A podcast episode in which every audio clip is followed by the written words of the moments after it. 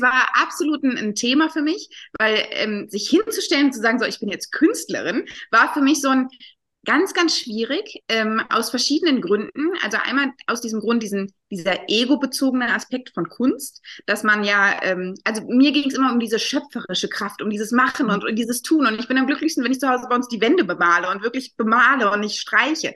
Ähm, und in diese Schöpferkraft zu kommen, das war für mich das Schönste. Aber wenn ich jetzt sage, mich hinstelle und sage, ich bin Künstlerin, dann ist, hat das sehr was sehr ego-bezogenes. Mhm. Und bei mir ist das immer so, dass ich, ich brauche immer eine intrinsische Motivation, um irgendwas zu tun. Also das muss irgendwie immer einen Sinn haben. Und wenn ich mich jetzt einfach nur hinstelle und sage, ich bin jetzt die große Künstlerin, ganz abgesehen davon, ob ich das kann oder nicht, hätte ich gar nicht das Selbstbewusstsein dafür. Und da habe es mir immer nicht erlaubt. Ich habe mir mhm. nicht erlaubt, eine Künstlerin zu sein. Das ist der Multipreneur Podcast, der Ort für kreative Multitalente, die sich rund um ihre Vielseitigkeit und ihre tausend Ideen und Projekte eine erfolgreiche Selbstständigkeit aufbauen möchten. Du erkennst dich wieder? Dann bleib jetzt unbedingt dran. Gleich geht's los.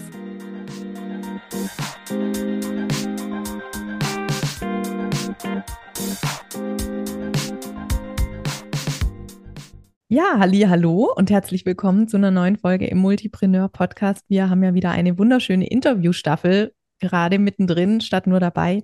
Und ich habe heute die liebe Sabrina zum Interview eingeladen. Ähm, Sabrina, wir starten direkt mit der Frage, wer bist denn du eigentlich und was machst du so? Ja, äh, die schwierigste Frage vorab. Genau. Also ich bin Sabrina, bin äh, bald 35, komme aus Düsseldorf und bin ähm, gelernte Modedesignerin und Maßschneidermeisterin mhm. und ähm, komme so aus dem kreativen Bereich bin äh, auch als Do-it-yourself-Expertin tätig, bin seit vier Jahren im Fernsehen und da habe ich eben diesen Stempel bekommen als Do-it-yourself-Expertin, ähm, was mir sehr, sehr gut zusagt, weil ähm, das kann man so ein bisschen interpretieren und alles machen, was man machen möchte. Ähm, bin gleichzeitig auch noch, ähm, also ich nähe sehr viel für Konzerte, war jetzt bei vielen Weltstars backstage hinter der Bühne und durfte da Kostüme mitnähen, ähm, unter anderem auch zum Beispiel bei Let's Dance die Kostüme mitnähen, habe eine eigene große Werkstatt in Düsseldorf und gebe hier Kreativkurse Genau. Und äh, nebenbei gebe ich noch Schwimmkurse. So, genau. Im Rahmen zu fallen vom Kreativen. Genau. Die Schwimmkurse haben aber ähm, auch eine Verbindung zu deinen kreativen Geschichten, wie wir inzwischen ja wissen, ne? Da so, geht's ja. Genau, ähm, weil mir ist ja immer wichtig dieses Do-it-yourself, deswegen passte dieser Titel, den ich da bekommen habe, immer sehr gut. Mir ist das schon wichtig, dass die Leute so selber ins Machen kommen, selber ins Tun kommen. Und das ist eben mhm. auch bei diesen Schwimmkursen der Fall. Also ich ähm, habe einen Online-Kurs ins Leben gerufen, wo ich Eltern beibringe, wie sie ihren Kindern selber Schwimmen beibringen können und eben diese Selbstermächtigung, dass man es eben selber kann, dass man selber was mit den eigenen Händen schaffen kann und dass man selber ähm, dazu fähig ist, was zu tun. Ähm, mhm. Das ist mir halt sehr wichtig, dass das immer so transportiert wird, egal um welchen Bereich es jetzt geht bei meinen Kursen. Ja. Ja, das ist ja auf jeden Fall schon ähm, echt ein volles Portfolio, sage ich jetzt einfach mal. Ähm, lass uns doch noch mal ein bisschen zurückreisen in die Geschichte deiner Selbstständigkeit. Du hast gerade schon beschrieben, du hast ganz viele unterschiedliche Dinge ja schon gemacht. Maßschneiderin, dann sagst du, du nähst äh, bei Weltstars. Ich kann immer gar nicht glauben, wenn da so die Namen dann droppen. Auch nicht, auch nicht. so, was? Ich war da? Oh Gott, ja, ich hatte es in der Hand. Ich genau. Also wir sprechen hier, äh, ich darf das jetzt sagen, Beyoncé, Madonna, Harry Styles und sowas, also wirklich die ganz großen, denen du da im besten Fall Spiegelfliesen auf den Körper klebst oder so. Gab es da nicht eine Anekdote? Ähm, genau, also ähm, dieses Ding, dann eben auch das äh, Thema Do-it-yourself im Fernsehen, bist da schon in, in ganz unterschiedlichen Formaten präsent gewesen. Aber als wir uns kennengelernt haben, hatte ich trotzdem nicht das Gefühl, dass du so im Flow bist, was deine Nein. ganzen Themen angeht. Kannst du uns noch mal ein bisschen mitnehmen in diese Phase, in der wir miteinander ins Gespräch gekommen sind? Ja, sehr gerne. Also vor dir kannte ich den äh, Begriff Multipreneur auch gar nicht. Also ich wusste mhm. nicht, dass es das gibt. Ähm, und meine Werdegeschichte ist so ein bisschen, also ich wollte immer schon ins Handwerk, ich wollte immer was mit den Händen machen. Ich habe früher als Kind bei meiner Oma immer genäht, ähm, kam dann als Modedesignerin ähm, ein bisschen kurz in die Modewelt, habe ganz schnell gemerkt, das ist nicht meins, wollte wieder zurück zum Handwerk, habe ein kleines Ladenlokal aufgemacht. Ähm, da kam ich so ein bisschen wie wie die Jungfrau zum Kinde zu, ähm, weil unser Vermieter gesagt hat, ich bin mit meinem Mann zusammengezogen, und unser Vermieter hat gesagt, die, die, Wohnung ist zu klein, hier unten drunter ist ein Ladenlokal, das könnt ihr dazu mieten. Ich so, hey, super, ein mhm. Ladenlokal, da kann ich alles machen, was ich möchte, war total euphorisch, ganz romantisch veranlagt, habe gesagt, super, dann mache ich Sachen. Ich wusste noch gar nicht konkret was, aber ich mache Sachen und verkaufe die. So, und dann ähm, hatte ich dieses Ladenlokal, das hatte ich insgesamt jetzt fünf Jahre. Letztendlich nenne ich es immer so einen kleinen Concept Store, weil ähm, ich wollte eigentlich Sachen machen und die da verkaufen, habe aber ganz schnell gemerkt, okay, das, der Laden muss ja erstmal gefüllt werden. Ich muss also auch wieder Sachen mhm. einkaufen. War dann so ein bisschen in Einkauf, Verkauf, was eigentlich gar nicht mein Ding war, wo ich ja von der Modewelt ganz schnell von weg wollte, von diesem kaufen und immer mehr kaufen und das war gar nicht meins und entspricht auch gar nicht meinen Wertevorstellungen. Und dann wurde ich tatsächlich in diesen fünf Jahren so ein bisschen von außen immer gelenkt. Also die Leute kamen rein und fanden zum Beispiel mein Schaufenster immer so schön. Und dann hieß es, kannst du nicht bei mir das Schaufenster dekorieren? Ja klar, mache ich, dann habe ich Schaufensterdekoration mit angeboten. Dann ähm, habe ich natürlich als Schneiderin auch Nähkurse angeboten für Erwachsene und für Kinder. Und dann hieß es, kannst du nicht einen ganzen Kindergeburtstag mit draus machen? Ja klar, ich mache auch einen Kindergeburtstag. Dann habe ich Kindergeburtstage mit dazu genommen. Dann kam von diesen Kindergeburtstagen diese ganze Eventgeschichte und dann bin ich mehr in Events gegangen. Das heißt, ich habe auch ähm, Hochzeiten organisiert. Ich habe Hochzeiten dekoriert. Ähm, also am Beispiel Hochzeiten kann man das bei mir sehr, sehr gut sehen. Ich habe bei Hochzeiten schon, ich habe da gekellnert, ich habe da fotografiert, ich habe da äh, Hochzeitskleider genäht, ähm, mhm. ich habe das ganze Konzept gemacht und die ganze Deko. Also da sieht man so ein bisschen, okay, ich war quasi fünf Berufe nur im Bereich Hochzeit. Ja. Und das hat sich so ein bisschen in meinem ganzen Leben so durchgezogen. Und dann habe ich aber jetzt, wo ich nicht mehr dieses Ladenlokal habe, kann ich sagen, das Ladenlokal war total schlecht für mich. Das wusste ich aber ja vorher nicht, weil ich immer von außen gesteuert wurde, weil die Leute natürlich reinkamen, eine, eine Erwartungshaltung hatten. Entweder der Laden muss immer offen sein, natürlich. Dann, ähm, was gibt es hier und was kann ich hier kriegen? Also es war überhaupt gar nicht greifbar für die Leute, was ich machen wollte. Und dadurch wurde ich immer wie so ein Fähnchen im Wind ge gelenkt. Mhm. Und jetzt im Nachhinein kann ich sagen, dass das war eigentlich, also es war interessant und schön und das alles mal zu entdecken. Es war aber nie das, diese romantische Vorstellung von mir damals mit, oh, ich möchte was schaffen, und dadurch ist das Ladenlokal jetzt so mein, mein Medium, in dem ich mhm. das Leben bin. Mhm. Ähm, das war halt gar nicht das Richtige für mich. Und dann ähm, kam ja auch Corona und alles und dann habe ich das Ladenlokal irgendwann aufgegeben, hatte hier jetzt meine große Werkstatt ins Leben gerufen, ähm, weil ich dann gesagt habe, ich möchte einfach mehr schaffen, ich möchte wirklich arbeiten und nicht unbedingt nur da sitzen und Öffnungszeiten absitzen. Mhm. Ähm, ja, und jetzt habe ich quasi mein Medium gefunden, in dem ich hier meine, meine Werkstatt habe und hier das machen kann, aber nicht mehr unbedingt dieses jeder darf reinkommen, wann er will und kann mich lenken von außen, sondern das, mhm. was ich auf den Markt bringen, kommt von mir eben. Ähm, und das war so eine, was ich lernen musste tatsächlich und auch, dass ich lernen kann, okay, was kommt denn dann von mir, was möchte ich in diese Welt bringen und dann gehe ich so ein bisschen in Online-Kurse oder in, in diese Anleitungen, wie ich das machen möchte und zu diesem Zeitpunkt sind wir uns halt begegnet. Ne? Da mhm. habe ich dich getroffen, habe ich, ach, okay, so Multipreneur, das war, weil bei diesem Ladenlokal haben alle immer zu mir gesagt, okay, du musst dich aber jetzt doch mal entscheiden, was, also verkaufst du jetzt hier oder machst du Kindergeburtstag oder Schaufensterdeko und, und was kommt denn und was machst du denn? Und die Leute haben es fünf Jahre lang nicht richtig verstanden. Mhm, so, mhm. was aber auch total verständlich ist, weil ich es nicht richtig kommuniziert habe. Weil ja. ich aber auch nicht wusste, darf ich das so alles? Also ich wollte das immer alles und mir hat auch eine Freundin immer gesagt, ja, aber du musst dich doch mal konzentrieren auf irgendwas. Und immer das Wort Fokus war ja für mich fürchterlich.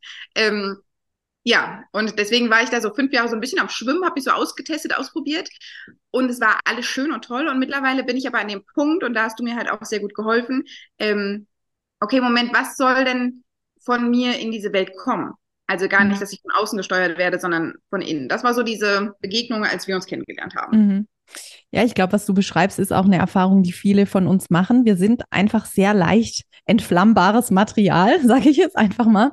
Ähm, das heißt also, wir sind natürlich unheimlich offen für Ideen, die auf uns zukommen, für Vorschläge, haben da sofort geht das Kopfkino an. Ne? Wenn jetzt jemand für mich, wenn kann mir es richtig vorstellen, kommt jemand rein, sagt, oh, Kindergeburtstag und dann geht sofort innen drin das Hirn, wirft den Motor an und tak, das können wir machen und da können wir was machen und dies wäre doch toll und jenes wäre doch toll. Und es ist einfach wahnsinnig schwierig mit so einem Kopf äh, nicht ständig neue Ideen für andere auch umzusetzen, weil natürlich uns das auch Spaß macht für einen Moment. Aber was dabei untergeht, ist eben immer wieder sich auf sich selbst zurückbesinnen, wie du es ja gesagt hast, und nochmal innezuhalten und zu sagen, okay, ich kann das jetzt machen und es ist auch irgendwie cool, aber das ist, ist es doch nicht. Also was will ich denn wirklich machen? Ne, weil natürlich ist es schön, auf die Reize von außen flexibel reagieren zu können, aber im Kern hattest du ja auch diesen Wunsch, doch wirklich was eigenes zu schaffen. Und dann fallen wir oft so ins Naheliegende, ne? Wie so, du hast dann den Laden und da kommen die Leute, können die da was kaufen. Mit dem Werkstattgedanken trifft es jetzt schon, habe ich das Gefühl, so wie wir uns kennen, viel mehr das, was du eigentlich tun willst. Denn was du nämlich machen willst, ist in deiner Werkstatt eigene Dinge machen und nicht die Werkstatt zur Verfügung stellen für andere. Das ist sozusagen auch möglich und natürlich auch naheliegend, aber es ist gar nicht unbedingt so deine Hauptmotivation für diese Werkstatt. Ähm, und das ist äh, einfach, ja, glaube ich, eine Herausforderung, mit der jetzt viele den Kopf, also mit dem Kopf nicken und sagen, ja, genau so geht es mir auch. Da kommen immer alle und sagen, die kann doch alles, der macht doch alles. Da frage ich mal, die hat doch so ein gutes Auge für Design oder die hat doch Ahnung, wie man sowas macht. Da frage ich jetzt mal, und schwupps, hat man wieder ein neues Projekt, ähm, das, das zwar toll ist, aber einem auch die Zeit ein Stück weit natürlich nimmt, die eigenen Dinge weiter zu verfolgen. Total. Ich wurde so von Projekt zu Projekt geschleudert, sage ich mal. Genau, und ganz genau. Hat Spaß gemacht, aber dadurch kam ich nie dazu, das zu tun, was ich machen wollte. Und ich dazu kommt, dass ich bisher immer eine sehr schlechte Geschäftsfrau war. Das mhm. heißt, mir meine Arbeit auch gar nicht so bezahlt haben lassen, dass das irgendwie äh, funktioniert hat. Also es war bisher ähm, Trial and Error die ganze Zeit. Und jetzt merke ich so richtig, dass ich so ankomme. Und das mhm. war aber auch am Anfang von unserem Gespräch, habe ich gesagt, super, ich habe ja jetzt hier die Werkstatt, ich will ja Kurse machen und das vermieten. Und dann hatten wir ja total den Plan gemacht. Und dann war ja die Sache, okay, dann machen wir jetzt Flyer. Mhm. Und ich hatte immer das Gefühl, so, ich will irgendwie kein Geld in Flyer investieren, um diese Werkstatt hier zu, zu vermarkten. Und ich wusste nicht warum, bis irgendwann mhm. mal in unserem Gespräch der Knoten gefallen ist mit, Moment, ich mache das ja schon wieder für andere. Ich mache schon mhm. wieder für andere, ihr dürft hier alles machen das ist nicht der Punkt. So, ich habe die Werkstatt für mich gemacht. Ich möchte hier kreativ sein. Wenn dann zusätzlich Leute kommen, gerne, kommt alle rein vorbei, super. Aber mein Hauptkerngeschäft, meine Herzensangelegenheit ist, dass ich was machen möchte. Mhm. Und das ist halt jetzt auch immer noch die Sache, also das vor, vor einem Jahr hätte ich das, ich weiß gar nicht, wie lange arbeiten wir jetzt schon zusammen, von einem halben Jahr, von einem Jahr, hätte ich das ja, noch nicht so klar trennen können, dass ich sagen kann, okay, ähm, das kann dazukommen, als äußerer Rahmen, wie bei so einer Zwiebel, erstmal meine Sachen und dann kommt das mhm. so dazu. Mhm. Ähm, aber das darf nicht mich bestimmen von außen. Ja, ja. Wie ist es für dich jetzt so weitergegangen? Also da kam irgendwann die Erkenntnis, nee, also ich will jetzt erstmal mein Ding auch machen. Dann war ja erstmal so, okay, was ist denn dein Ding? Also erzähl mal ein bisschen weiter. Was, was haben wir da so in den letzten Monaten entdeckt? Also auch das war eine Reise, total. Und da bin ich dir sehr dankbar, dass du mich da begleitet hast. Ähm, denn eigentlich, was ich schon immer machen wollte, ist, ich wollte eigentlich Künstlerin sein. Das hast aber du auch im ersten Gespräch schon gesagt, wenn ich dich dabei, genau. aber das ist für mich, es war absolut ein, ein Thema für mich, weil ähm, sich hinzustellen und zu sagen, so, ich bin jetzt Künstlerin, war für mich so ein, ganz, ganz schwierig ähm, aus verschiedenen Gründen. Also einmal aus diesem Grund, diesen, dieser ego-bezogene Aspekt von Kunst, dass man ja, ähm, also mir ging es immer um diese schöpferische Kraft, um dieses Machen und, und dieses Tun. Und ich bin am glücklichsten, wenn ich zu Hause bei uns die Wände bemale und wirklich bemale und nicht streiche. Ähm, und in diese Schöpferkraft zu kommen, das war für mich das Schönste. Aber wenn ich jetzt sage, mich hinstelle und sage, ich bin Künstlerin, dann ist das, hat das sehr, was sehr ego-bezogenes. Mhm. Und bei mir ist es immer so, dass ich, ich brauche immer eine intrinsische Motivation, um irgendwas zu tun. Also das muss irgendwie immer einen Sinn haben. Und wenn ich mich jetzt einfach nur hinstelle und sage, ich bin jetzt die große Künstlerin, ganz abgesehen davon, ob ich das kann oder nicht, hätte ich gar nicht das Selbstbewusstsein dafür. Und da habe es mir immer nicht erlaubt. Ich habe mir mhm. nicht erlaubt, eine Künstlerin zu sein. Ähm, das kommt natürlich auch daher, ich komme aus einer Familie, da sind wir alle sehr kreativ. Also ich habe zum Beispiel das ganze Malen, das habe ich von meinem Opa, meine Cousins können toll malen, alle können irgendwie malen. Ähm, und ich hatte jetzt vor ein paar Monaten noch die große Idee, ja, dann gehe ich halt auf die Kunstakademie. So, dann habe ich mhm. einen Stempel, zack, ich bin Künstlerin, super, dann kann ich das sein. Mhm. Dann habe ich mich, ähm, ich wollte mich bewerben für ein Studium und das ging aber erst im März nächsten Jahres jetzt.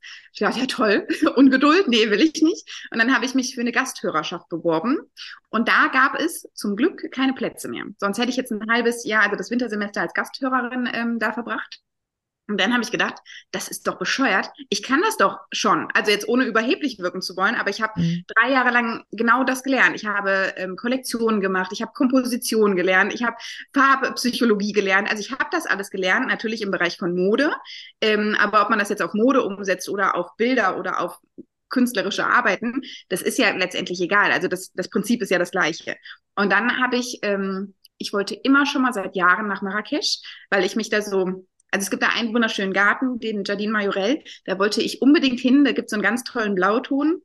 Den wollte ich sehen. Und das habe ich gemacht. Ich bin jetzt eine Woche alleine dahin gefahren und das war so ein bisschen meine Inspirationsreise. Und da kam das, dass ich, ich hatte Kreidestifte mit und ein Block Papier und habe einfach gemalt. Das war für mhm. mich die schönste Zeit. Ich habe einfach gemalt und gar nicht um den Gedanken drumherum, ich will das jetzt zeigen, ich will das jetzt verkaufen, sondern ich hatte tausend Gedanken, tausend Gedanken in dieser Reise, also auch gesellschaftskritisch und philosophisch und alles, was mich so bewegt hat, habe ich einfach jetzt in Bildern umgesetzt und werde das jetzt machen, dass ich quasi meine erste eigene Vernissage jetzt hier in meiner großen Werkstatt mache. Es gibt jetzt hier bald ein Open House und äh, da will ich dann meine Bilder zeigen. Genau, und das ist so ein bisschen meine, meine Entwicklung zur Künstlerin. Ähm, was mich auch immer begrenzt hat bisher bei diesem Künstlergedanken, ganz abgesehen von diesem Ego, ist, ähm, wenn ich jetzt sagen würde, ich bin Künstlerin, würden ja alle fragen, super, was machst du denn? Und dann mhm. müsste ich sagen, ich male oder ich äh, mache Textilkunst oder ich äh, hämmere irgendwas. Mhm. Und da habe ich mir gedacht, Moment, dann muss ich mich ja wieder begrenzen. Also ich habe mhm. mich auch in der Kunst begrenzt gefühlt. Ich mhm. wollte nicht nur malen. Ich möchte nicht nur Skulpturen machen, sondern ich möchte das alles machen. Und das war wieder die Sache, ah, oh, das kann ich wieder nicht, weil ich muss mich ja entscheiden. Wenn ich Künstlerin bin, muss ich mich entscheiden. So, und das hat mich dann gehemmt. Und in Marrakesch habe ich gedacht, super, ich habe da jetzt meine Bilder gemalt. Ich habe jetzt hier eine kleine Mini-Kollektion. Das ist die Kollektion Marrakesch und damit ist das abgeschlossen. Mhm. So, und ich habe, seitdem das so kam, hat sich so ganz viel geöffnet für mich, weil ich habe jetzt schon fünf weitere Kollektionen in meinem Kopf, die ich alle jetzt umsetzen werde. Und mhm. es werden immer kleine Mini-Kollektionen. Mhm. Die nächste Kollektion wird ähm, was mit Kalligraf Kalligrafie und danach habe ich was äh, mit so Holzskulpturen. So, und dann mhm. schon wieder. Also ich habe ganz viele verschiedene Sachen und dadurch, dass ich mir erlaubt habe, alles nur kleine Kollektionen zu machen, heißt das ja nicht, dass ich jetzt nur Bilder malen. Ja.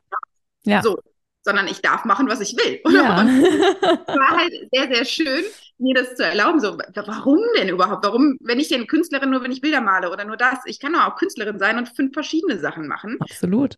Und die packe ich einfach jedes Mal in eine Kollektion und dann ist das dann, dann gibt es eine Geschichte darum herum und dann ist das genau das, was mir entspricht. Also das Intrinsische ist da drin, das, ich verarbeite meinen Weltschmerz da drin. Also jedes Mal, das passt halt sehr, sehr gut und das fühlt ja. sich mal richtig an.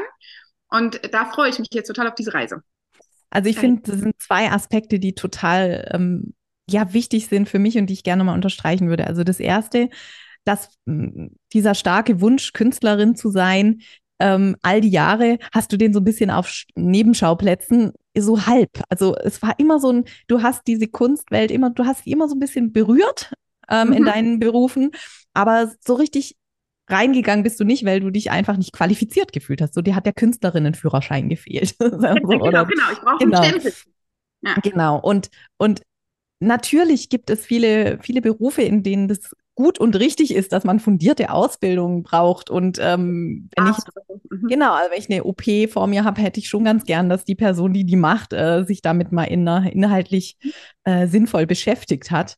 Mhm. Ähm, aber dieser Anspruch begrenzt uns eben auf eine Art und Weise. Und was ich dann aber spannend finde, hast du im Prinzip diesen Schritt von diesem Schritt dich befreit und dann kommt gleich der nächste. Ne? Also, ach, ja, als Künstlerin muss ich mich ja auch entscheiden. Also, ähm, es ist einfach die Art und Weise, wie wir denken und die wechselt dann in die nächste Ebene mit. Also, äh, es ist ja auch immer so ein bisschen ein geflügeltes Wort in dieser Persönlichkeitsentwicklungsbranche äh, zu sagen, ja, der nächste Mindfuck wartet schon. Also, glaub bloß nicht, wenn du einen hinter dir gelassen hast, dass dann keiner mehr kommt. Es, es geht immer weiter. Wir begegnen immer neuen Glaubenssätzen, Überzeugungen, die uns da irgendwie behindern in unserem, in unseren Zielen und Plänen und sowas. Was ich aber jetzt so als ganz praktischen Tipp äh, einfach rauspicken will, weil ich glaube, dass das auch vielen hilft, ist so dieser Projektgedanke, was du jetzt Kollektion nennst. Ja, also in dem Moment, wo wir sagen, okay, wir haben jetzt so ein übergeordnetes Dach, wie jetzt zum Beispiel dieses Künstlerin sein in deinem Atelier, wo natürlich auch Leute kommen können, aber wie du sagst, der Kern ist das ist deine Werkstatt. Und ähm, das andere ist sozusagen Beiprodukt, ja, weil sich anbietet und weil du das machen kannst, aber das soll nicht der Kern deiner Arbeit sein. Und das war ja immer so ein bisschen das, du warst sehr beschäftigt damit, dieses, dieses Haus zu füllen und hattest mhm. keine Zeit für deine eigenen Projekte. Und ähm, jetzt zu sagen, und dann packe ich aber Unterprojekte in meinen Künstlerinnen sein und mache jetzt das Projekt und dann ist es auch wieder fertig. Dann darf ich wieder was Neues probieren. Dann ist es wieder fertig. Dann darf ich wieder was Neues probieren. Und dann haben wir ja noch ähm, in einem unserer letzten Gespräche einen ganz interessanten Aspekt bei dir aufgedeckt, weil du gerade schon so vom Ego gesprochen hast, was dich so stört. Ja? Also was du eigentlich nicht haben willst. Du willst nicht ähm, oder was einfach nicht deinen Werten entspricht. Sagen wir es mal so. Man muss es ja gar nicht so groß aufhängen, sondern man kann einfach sagen, du hast Werte und zu den Werten gehört einfach, dass du, dass du anderen was Gutes tun willst, dass du ähm, ja sinnvolle Dinge tun willst im allerweitesten Sinne. und ähm, dass das auch auf dein Künstlerinnen-Dasein ausstrahlen soll, sozusagen. Mhm. Und dass dieser, As dass dieser Aspekt plötzlich schon was viel einfacher gemacht hat. Kannst du, kannst du da noch was dazu erzählen? Wie, wie diese genau. Gedanken so ineinander sich verweben inzwischen? Genau, das war ja auch der Punkt. Ähm, also ganz abgesehen von diesen Sachen, ich habe mich jetzt befreit von, ich darf Künstlerin sein und ich habe mich befreit von, ich darf viele verschiedene Kollektionen machen, ist ja auch immer der Punkt dann da ähm, von dieser Bewertung hinterher. Deswegen komme ich gleich auf deinen Punkt zu, mhm. ähm, weil man nimmt ja immer diese Bewertung vorab. Also man sagt ja erstmal, oh mein Gott, wie, wer, wer bin ich, dass ich mich da hinstelle und jetzt sage, ich bin Künstlerin und äh, was sagen die Leute über meine Bilder und wie auch immer. Ja, ja, Bevor ja. ich jemals ein Bild gemalt habe, habe ich das ja schon bewertet. Mhm. Und diesen Gedanken zu lösen eben. Und dann habe ich gedacht, okay, es ist ja ganz egal, was die Leute über meine Bilder sagen. Letztendlich hatte ich Spaß dran. Auch wenn irgendwer dann sagte, boah, da hat jetzt so eine Mutti einfach am Pool gesessen und ein bisschen gekrakelt. Mein Gott, dann ist es halt so, aber da hatte ich halt Spaß dran. Und was für mich ja immer das Wichtige ist, das sind natürlich meine Gedanken, sind natürlich sehr persönlich. Ähm, und für mich muss da eine Geschichte hinterstehen. Da muss, ähm, muss ich was mit ausdrücken können. Ich habe letztens mit irgendwem gesprochen, und da hieß es ja, ja, die Bilder, die willst du dir einfach nur zeigen. Nee, ich möchte die Bilder gar nicht zeigen. Und mir geht es auch gar nicht um den Verkauf hinterher, sondern mir geht es eigentlich darum, dass ich Leute, also Gedanken anstoßen möchte damit, dass ich, dass ich einfach meine Gedanken einfach mal erzählen will und vielleicht berührt das irgendwen und äh, jemand denkt auch damit. Also genauso wie ein Comedian einfach das Tollste ist, wenn jemand, der jemand zum Lachen bringt, ist für mich das Tollste, wenn ich jemanden inspiriere oder berühre und jemanden in eine Emotion bringen kann. Und dann habe ich gedacht, okay, wenn ich diese Bilder aber dann verkaufen würde, das würde mich unglaublich freuen. Also was für eine mhm. Ehre wäre das, wenn jemand sagt, mein Bild bei sich zu Hause hinhängt, das wäre, finde mhm. ich toll und das finde ich großartig.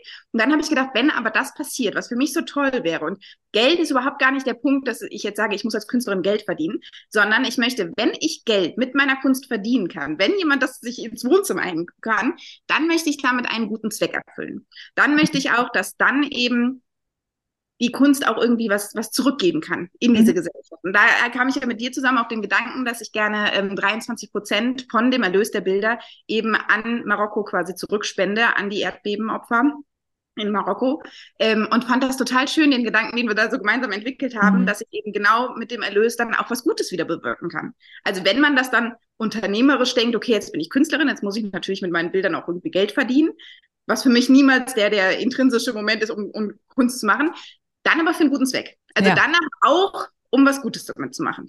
Ja, also ich bin ja quasi in der Rolle der Unternehmensberaterin in unserer Beziehung. Das heißt, ich habe natürlich immer das Auge drauf, dass du tatsächlich das Geld nicht äh, vernachlässigst, weil es geht natürlich äh, ganz viel um den eigenen persönlichen Weg, aber es geht eben auch darum, ein Stück äh, Lebensunterhalt äh, zu bestreiten mit der eigenen Tätigkeit. Und natürlich sage ich dann schon manchmal, okay, aber womit verdienen wir jetzt hier Geld? Ähm, ja, das und, hast du mir häufiger gesagt. Ja, genau. Also was ja, was ja gar nicht äh, böse gemeint war sozusagen, sondern einfach, das ist die Rolle, die, für die du mich ja auch eingekauft hast sozusagen. Ähm, aber dann auch so spannende Wege zu finden, wie jetzt eben diesen Weg gemeinsam zu entwickeln und zu sagen, okay, guck mal, Geld verdienen ist, ist für dich nicht das zentrale Punkt, aber wenn du unternehmerisch denken willst, muss es das werden, ne? auch unter anderem, dann muss es eine Priorität sein und ähm, dann, dann macht es Sinn, zum Beispiel durch sowas wie, okay, ein, ein Teil von diesen Erlösen geht in, in ein Projekt, das ich unterstützen möchte beispielsweise, dann ist es so eine, ja, wie so eine Art Knoten, den wir da machen können, um uns dran zu erinnern, ah ja, ich mö möchte auch Geld verdienen und schon hat es eine ganz andere Farbe, dieses Geld ja. verdienen. Sonst schon ist es so ein ganz anderer Twist, schon hast du wieder diesen intrinsischen Moment tatsächlich auch das zu mhm. machen, weil es für dich zu einem sinnvollen tun wird in dem Moment. Und das fand ich, fand ich auch echt spannend ähm, und total interessant und sicher auch nachahmenswert, ja, für Leute, die einfach sagen, ja, eigentlich mache ich es gar nicht wegen Geld. Und da habe ich sehr, sehr viele Menschen schon gesprochen, die genau das sagen, weil wir sind natürlich begeistert von unseren Projekten und von unseren Ideen und möchten das machen. Und jetzt bist du den, hast dich da befreit und bist diesen Schritt gegangen und jetzt kommt schon wieder das nächste, ja, aber jetzt musst du Geld verdienen, so, ja, aha, schon. Und das ist ja auch was Wunderschönes. Und wenn wir es dann mit so einem Sinn aufladen können, wie jetzt in deinem Fall, dann, dann verliert es auch total den Schrecken, den vielleicht das für kreative Menschen auch manchmal hat, dieses eine Rechnung stellen und dann sagen, was, was, was, was kostet. Du hast ja jetzt quasi noch eine viel höhere Motivation, äh, da gute Preise für aufzurufen. Meine Werte sind ja da immer relativ und liegen bei Kunst auch im Auge des Betrachters oder der Betrachterin. Ähm, aber, aber jetzt hast du natürlich eine ganz andere Motivation, da auch wirklich was, was aufzurufen, was Sinn macht, weil du sagst, und davon geht ja auch ein Teil in dieses Projekt, was ich selber wichtig finde und was ich fördern möchte. Und schwupps ist es gar nicht mehr so schwer, sondern Nein. eher noch mit einer Begeisterungskomponente aufgeladen, die noch dazu kommt sozusagen. Ja. Vor allen Dingen hatte mein Vater die tolle Idee. Also ich habe dann einfach mal äh, die Bilder gezeigt und habe meine Familie und Freunde drumherum gefragt, so was, was würdest du für so ein Bild jetzt zahlen? So ganz mhm. ohne, dass ich irgendwas gesagt hatte. Und dann hatte mein Vater die tolle Idee, weil ich mich nicht so wirklich man, man setzt mit einem Preis natürlich auch die Zielgruppe fest, ne? Und mhm. man will natürlich jetzt auch Kunst nicht als Ramsch verkaufen, aber wie gesagt, es macht mir halt Spaß, deswegen, was nimmt man dafür? Und mein Vater hatte die tolle Idee, vielleicht ist dir ein Preis begegnet in. Marrakesch, mhm. dass ich sage, okay, da fühlt sich das richtig an, genau das hat so und so viel gekostet, deswegen kosten meine Bilder jetzt auch so und so viel. Und den Preis habe ich tatsächlich gefunden. Mhm. Ähm, genau, und da freue ich mich sehr drüber. Und das die 23 Prozent sind natürlich für 2023 bin ich hingefahren und so. Also es hat eigentlich alles hat einen Sinn, auch die Farbe von den Rahmen. Und ähm, ich freue mich so darüber, die Geschichte zu erzählen, weil das ist ja auch das, was mich so ein bisschen als Designerin und Künstlerin ausmacht, dass ich so einen riesengroßen Rahmen drum spinne und natürlich alles irgendwie nicht einfach nur so gemacht wird, sondern einen Sinn hat.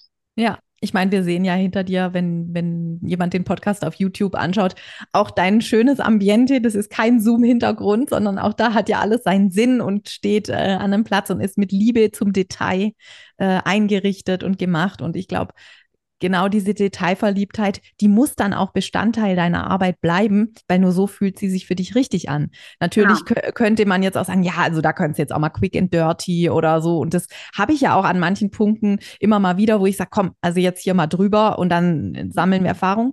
Aber wenn es so ist wie bei dir, dass man sagt, okay, aber das ist quasi wesentlicher Bestandteil meiner Arbeit. So wer sich noch an Mathematik erinnert, das ist eine notwendige Bedingung. Und wenn es die nicht erfüllt, dann fühlt sich das falsch an für dich. Dann dann ist es etwas, was wir im Aufbau deiner Strategie natürlich berücksichtigen müssen, weil sonst wirst du es nicht durchhalten. Du wirst nicht, du wirst nicht weit weitermachen. Und das ist immer wichtig zu entscheiden, wo ist es gerade wirklich notwendig, dass wir es echt auf diese Art und Weise machen, weil es die Art ist, die dir entspricht. Und wo ist es vielleicht jetzt auch gerade Prokrastination oder so ein bisschen die Angst vor der eigenen Courage, dass man sagt, ich bin aber noch nicht sicher, ich möchte das noch, da immer wieder so Fingerspitzengefühl auch zu haben und auch im Umgang mit sich selber immer mal wieder kritisch zu hinterfragen, was ist das gerade? Ist das gerade ein falscher Perfektionismus, der mich hindert? Oder ist es gerade wirklich das, was ich brauche, damit ich mich gut fühle mit meiner Arbeit?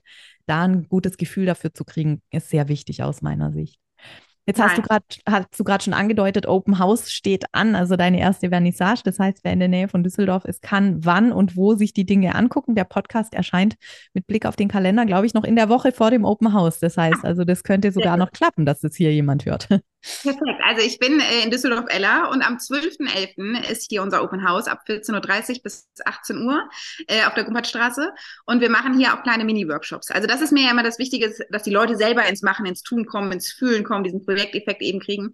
Ähm, und wir machen kleine Mini-Workshops, da kann man sich spontan noch für anmelden. Also ich freue mich, äh, wenn alle vorbeikommen. Hier, wir haben Live-Musik auch in meinem kleinen Sportraum. Es gibt hier drüben auch einen Sportraum. Also mein Slogan ist ja hier mal Let's get creative, healthy and happy, mhm. ähm, weil das alles so zusammenpasst. Und du hattest gerade noch mal was erwähnt. Also äh, während unserer Arbeit habe ich zum Beispiel auch äh, mir einfach mal meine Werte aufgeschrieben. Das fand ich sehr wichtig. Ich habe so fünf Werte für mich rausgesucht. Und da ist ähm, der Wert Ästhetik auch äh, mhm. sehr hoch bei mir. Hätte ich vorher niemals gewusst, aber es, es gab so ein Spiel, da konnte man immer aussuchen, was, was ist dir wichtig, was nicht. Und am Ende kam Ästhetik und Selbstverwirklichung, Selbstverwirklichung äh, mit warum.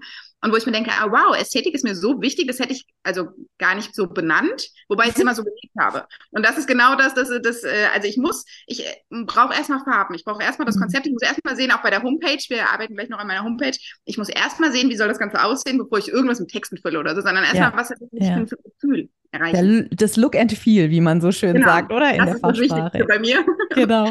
Ja, das ist lustig und auch was du jetzt gerade zum Wertethema sagst, da kann ich ja bei mir noch mal ein bisschen aus dem Nähkästchen plaudern. Ich habe natürlich auch solche Übungen schon zuhauf gemacht und ich hatte ein, ein Riesenproblem damit, dass bei mir der Wert Familie nie vorkommt. Ne? Ich habe vier Kinder und Familie als Wert taucht bei mir, also verliert halt immer in irgendeiner Runde. und dann denke ich mir, dachte ich, ich hatte so ein schlechtes Gewissen immer, weil ich dachte, Familie ist nicht mein, eins meiner Hauptwerte. Und ähm, und ja, also es hilft halt aber nichts. Es ist halt so. Es fühlt sich halt nicht so an. Also natürlich liebe ich, also das hat einfach, das eine hat mit dem anderen nichts zu tun. Ne? Also ich, äh, ich, diese Werte können wir einfach nicht ignorieren. Wir können nicht an diesen Werten vorbeiarbeiten auf Dauer. Ich glaube einfach, das macht letzten Endes wirklich krank, wenn wir das auf Dauer machen, ähm, weil es jeder noch so kleine Verstoß gegen unsere Werte einfach was mit uns macht. Der schwächt unser Selbstvertrauen, unser Vertrauen in uns selbst, dass wir, dass wir uns auf uns selbst verlassen können. Und deswegen ist es auch so wichtig, diese Werte wirklich immer wieder ja, sich vor Augen zu führen und einfach damit umzugehen und dann auch diese Selbstständigkeit so zu gestalten, dass sie da wirklich größtmöglich diese Werte auch erfüllt. Ich meine, perfekt gibt es nicht. Ja, es gibt immer mal was, wo es einfach nicht läuft oder wo man denkt, oh, jetzt im Nachhinein auch anders gemacht. Aber wenn wir, wenn wir keinen Erfolg haben, lernen wir halt. Gibt es auch das geflügelte Wort. Ich habe so ein tolles Wertespiel. Da hat man so eine Wertepyramide mhm. am Ende. Also man hat vier Werte, Grundwerte. Wenn die nicht mhm. funktionieren, kann man die drüber quasi nicht machen. Dann hat man drei Hauptwerte und noch einen übergeordneten Wert. Ah ja, super. Das ist cool. Kommt unten quasi in der Base, ich muss dir das Spiel mal zeigen, da kommt eben mhm. Familie und Gesundheit bei mir klar drin vor, weil wenn das nicht ist, dann kann ich mich hier oben auch nicht selbst verwirklichen. Oh, so, vielleicht das, ist da meine Familie ja doch noch irgendwo. Deswegen glaube ich, also man, man sagt ja manchmal, konzentriere dich auf drei oder fünf Werte und das wäre für mich auch schwierig gewesen und dieses Spiel war aber super, das kann ich dir mhm. wirklich äh, gleich mal zeigen. Ja, das verlinken wir dann noch in den Show Notes. Ja, sehr gerne, weil dann hat man wirklich mit fünf Werten eine Base. Wenn meine Gesundheit und meine Familie nicht stimmt, dann funktioniert gar nichts mehr. Dann hatte ich halt ähm, Ästhetik und Spiritualität kam bei mir auch vor und ganz oben war Selbstverwirklichung. Okay, mhm, mhm. ich muss selbst verwirklichen, aber was ist denn von mir? Was kommt denn von mir selbst? Mhm. So. Ja, und ja, da das ist spannend. Eben, ja, ich möchte halt gerne den den Leuten eine Freude geben und auch ins Sein und Tun kommen und ins Fühlen kommen. Also es gibt ja diesen schönen Spruch, man kann das Leben auf zwei Arten leben, entweder als wäre nichts ein Wunder oder als wäre alles ein Wunder. Und mhm. ich finde, man, man, muss einfach mehr Wunder sehen auf dieser Welt. Ja. Also das ist ganz ja. wichtig. Ja.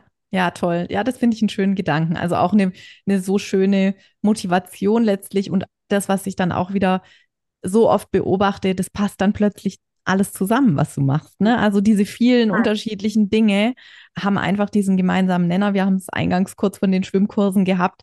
Klar, die sind weit weg. Ne? Also wenn du das jetzt jemandem erzählst, der dich auf der künstlerisch-kreativen Ebene kennenlernt, dann fällt es zunächst mal schwer, diese Brücke zu schlagen. Aber wenn du das dann so einordnest und sagst, auch da geht es darum, Leuten zu zeigen, wie sie sich selbst ermächtigen, etwas zu tun und, äh, und Dinge zu können und sich was zuzutrauen, dann hat es einfach einen, einen Anker, den du darüber werfen kannst und mit dem du das doch irgendwie ja. zu dir holst.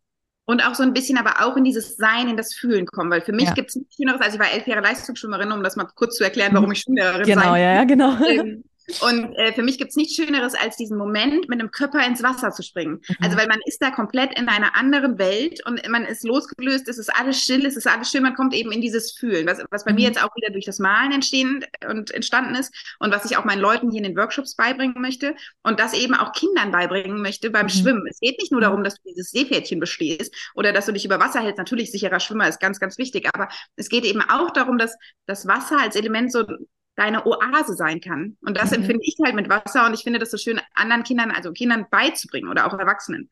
Ja, ja, das finde ich ganz spannend, weil ähm, du wahrscheinlich durch das Schwimmen, also wenn du diesen Moment des Körpers beschreibst, glaube wir können wir alle gut äh, uns vorstellen, aber auch diesen Moment des, des künstlerisch Tätigseins ist wahrscheinlich so ein ähnlicher State of Mind, in den man sich da reinbringt. Ja. Und deswegen hat es für dich natürlich viele Verbindungen ähm, der, der Moment des Reinspringens sozusagen im mhm. übertragenen Sinne auch in diese Kollektionen, in die reinzuspringen.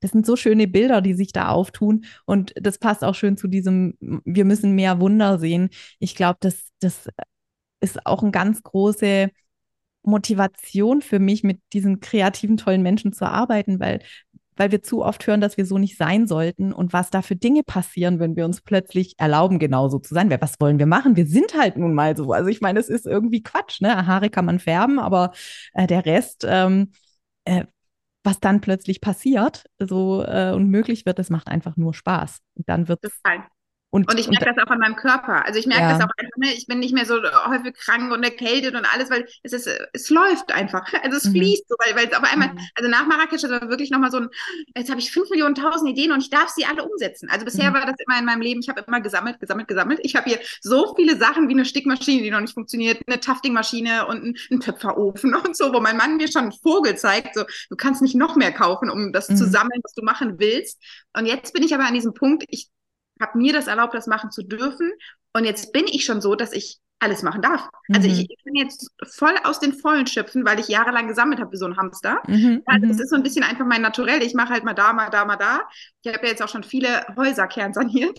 Und ja. da bin ich, also auch im Kleinen bin ich so, ne? Ich fange bei einem Raum an, die Tapete abzureißen dann lasse ich das links liegen, gehe in einen anderen Raum, fang da an. Ne? Und alle so, hä, machst du nicht mal den ersten Raum fertig? Und dann denke ich mir, ja gut, kannst du machen, dann hast du schon mal einen Haken dahinter. Aber andererseits freue ich mich, wenn ich in den anderen Raum dann komme, der ist schon halb fertig. Ich habe ja. ja. schon mal was gemacht. Also ja, ja. das ist halt einfach eine andere Art und Weise zu leben. Ja. Natürlich kann ich verstehen, wenn dann, wie mein Mann, der denkt, hallo, kannst du ja erstmal einen Raum fertig machen. Ja, aber ich mache halt einfach in, in Etagen. ja, ja, ja. Also ich finde auch, ähm, das dann anzuerkennen, dass es halt so für einen selbst am besten funktioniert. Also ich hatte immer eine Kundin, die hatte so verschiedene Projekte, die wir dann in unterschiedliche Boxen gepackt haben. Weil natürlich sage ich dann wieder, wir müssen irgendwie sicherstellen, dass du am Ende vorankommst und deine Ziele erreichst. Ähm, auch, auch finanziell natürlich, weil da soll was bei rauskommen. Aber ähm, wenn du so, wenn du so eine Abwechslung brauchst, damit es gut geht und wenn nicht jeder Tag gleich ist und dann stellst du dich morgens vor die drei Boxen im übertragenen Sinne oder du jetzt vielleicht vor die Räume und sagst, jetzt mache ich mal da weiter wenn am Ende natürlich eine Box immer im Regal steht und da nichts mit passiert, wird es da nicht weitergehen. Aber ähm, das ist ja dann auch vielleicht ein Hinweis auf irgendwas. Ne? Also dann kann man ja auch sagen, okay, also die habe jetzt vier Wochen nicht rausgezogen, obwohl ich jeden Morgen die Wahl hatte. Warum habe ich das nicht gemacht? Also wirklich auch mein, mein Appell immer wieder, und ich finde, das sieht man an deinem Beispiel einfach so wunderbar, immer zu gucken, wie funktioniere ich und es nicht in Frage zu stellen, wie wir funktionieren, sondern den besten Umgang mit der eigenen Art und Weise zu arbeiten zu finden und nicht so krampfhaft zu versuchen, anders zu arbeiten. Ich glaube, das ist der, der, ein großer Schlüssel zum Erfolg, sich gut zu kennen und einzuschätzen, was man braucht, um zufrieden zu sein und voranzukommen und dran zu bleiben. Weil das sind die Dinge, die hinten runterfallen, wenn wir sozusagen nicht artgerecht arbeiten, sage ich jetzt einfach mal. Und dann, und dann bleibt der Erfolg sowieso aus. Ne? Weil wenn wir an nichts dranbleiben und immer wieder von vorne anfangen, dann können wir gar keinen Erfolg haben, auch uns nicht gut fühlen, dann haben wir auch Selbstzweifel, denken, wir schaffen es eh nie.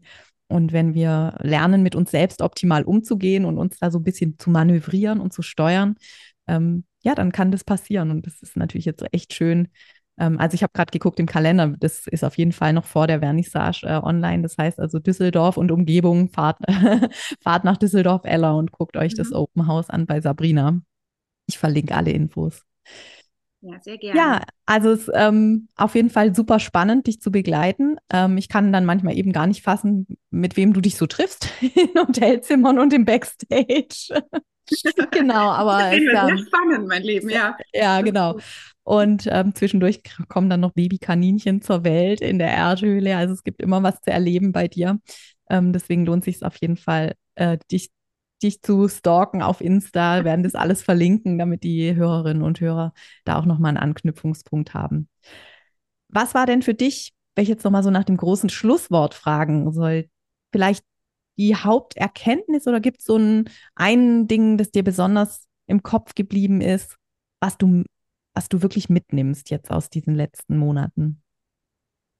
Hm, also ich glaube, der Schlüsseleffekt, äh, also war bei mir schon, als ich dann die große Werkstatt hatte, gesagt, super, ich mache jetzt die Kurse, Babypartys, Junggesellenabschieds und so dass ich halt auch, auch, obwohl ich jetzt ja schon so viel weiter bin, mich immer wieder von außen hab steuern lassen. Mhm. Und da diesen, jetzt bin ich so, dass ich das so durch so einen Filter jagen kann mit Moment, kommt das von mir oder kommt das von außen? Mhm. Weil ich halt wirklich, also ich fange halt, wie wahrscheinlich viele Multipreneure, einfach sehr, sehr schnell Feuer und bin Feuer genau. und Feuer, muss wieder was machen. Ähm, da zu sagen, cooles Projekt, aber Moment, meine Me First quasi, auch wenn das mhm. jetzt klingt. Mhm. Ähm, aber meine Projekte zuerst und wenn ich dann noch Kapazitäten frei habe, dann die anderen Projekte. Mhm. Das ist, dass man sich selbst zur Priorität macht. Das ja. war, glaube ich, für mich so ein wirklich so ein Okay, wow, das ja gut, aber wenn ich mich nicht zur Priorität mache, wer soll es sonst tun? Ne? Also das mhm. ist so, wer soll, sagt zu mir, Sabrina, mal doch jetzt mal ein Bild. Und das Lustige mhm. ist, dass ich das ja tatsächlich jetzt sogar gefunden habe, weil mein Opa mir quasi ähm, das erste Bild, was ich vor 20 Jahren für ihn gemalt habe, hat er mir quasi als Bild zurückgeschenkt und da stand drauf Sabrinas erstes Bild. So, und das so finde ich ja jetzt so als, als Herausforderung, so Sabrina, ja. mach mal. Ähm, ja, also das war, glaube ich, so dieses Hauptding zu filtern, was kommt von mir selber, was möchte ich voranbringen, weil das sind schon tausend Ideen. Ja, und ja, ja tausend Ideen kommen noch von außen. Ja. Und dann erstmal auf sich selbst zu besinnen. Und wenn man dann Kapazitäten frei hat, gerne tausend andere Projekte noch. Aber das muss halt, und das merke ich jetzt auch selber noch, dass ich halt ähm, mir genug Auszeiten auch einplanen muss. Ne? Mhm. Also ich habe jetzt die nächsten sechs Wochen ist hier volles straffes Programm, weil halt Madonna noch auf dem Plan steht und alles. Und dann habe ich in den sechs Wochen mit meinem Mann zusammen geguckt, okay, jede Woche habe ich irgendwie einen halben Tag, wo ich einfach kurz durchatmen kann. Mhm, und das super. war schon sehr, sehr gut. Also diese sechs Wochen nicht, oh mein Gott, oh mein Gott, oh mein Gott, und dann Weihnachten liege ich K.O. auf der Couch, sondern okay, sechs Wochen, Moment, lass uns nochmal gucken, da, da, da und da und da, habe ich einen halben Tag frei und der ist dann auch nur für mich. Auch wenn ich ja. einfach nur blöd in den Fernseher starre oder schwimmen gehe oder durch die Stadt bummel. Ja, also zum einen die Klarheit zu sagen, ich äh, habe jetzt ein einen, einen unverstellten Blick darauf, was für mich wichtig ist, was für mich Priorität hat. Und auch wenn die Shiny Objects kommen, äh, lasse ich mich nicht mehr so leicht oh. von denen catchen. Die kommen jeden Tag, hunderte. ähm, und das zweite auch das Thema, ja, mit seinen eigenen Ressourcen einfach verantwortungsvoll umzugehen und nicht äh, sich kaputt zu machen. Ne? Weil wenn du es nicht machen kannst, macht es kein anderer. Dann gibt es dieses Business nicht, diese Selbstständigkeit. Und das finde ich ganz wichtig, das einfach immer wieder und immer wieder ja, sich bewusst zu machen, während ich so sage, denke ich mir, kann ich auch mal wieder ein bisschen mehr drauf achten. Also es ist ja immer auch ein äh, mhm. friendly Reminder an sich selbst, an diesen Themen immer weiter kontinuierlich zu arbeiten. Ich denke, das sind Prozesse, die einfach niemals enden. Insofern ist es gut, das immer wieder auf dem Schirm zu haben. Cool.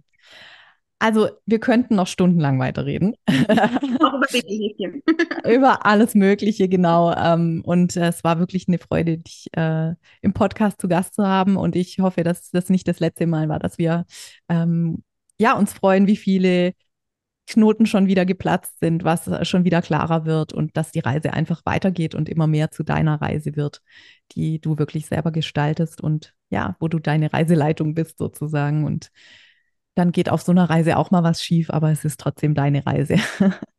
Das stimmt. Ja, perfekt äh, wollen wir ja gar nicht. Genau, das, das wäre ja auch total langweilig. Ja. vielen, vielen Dank, Sabrina. Ja, danke dir. Bis dann. Ciao, ciao. Bis dann.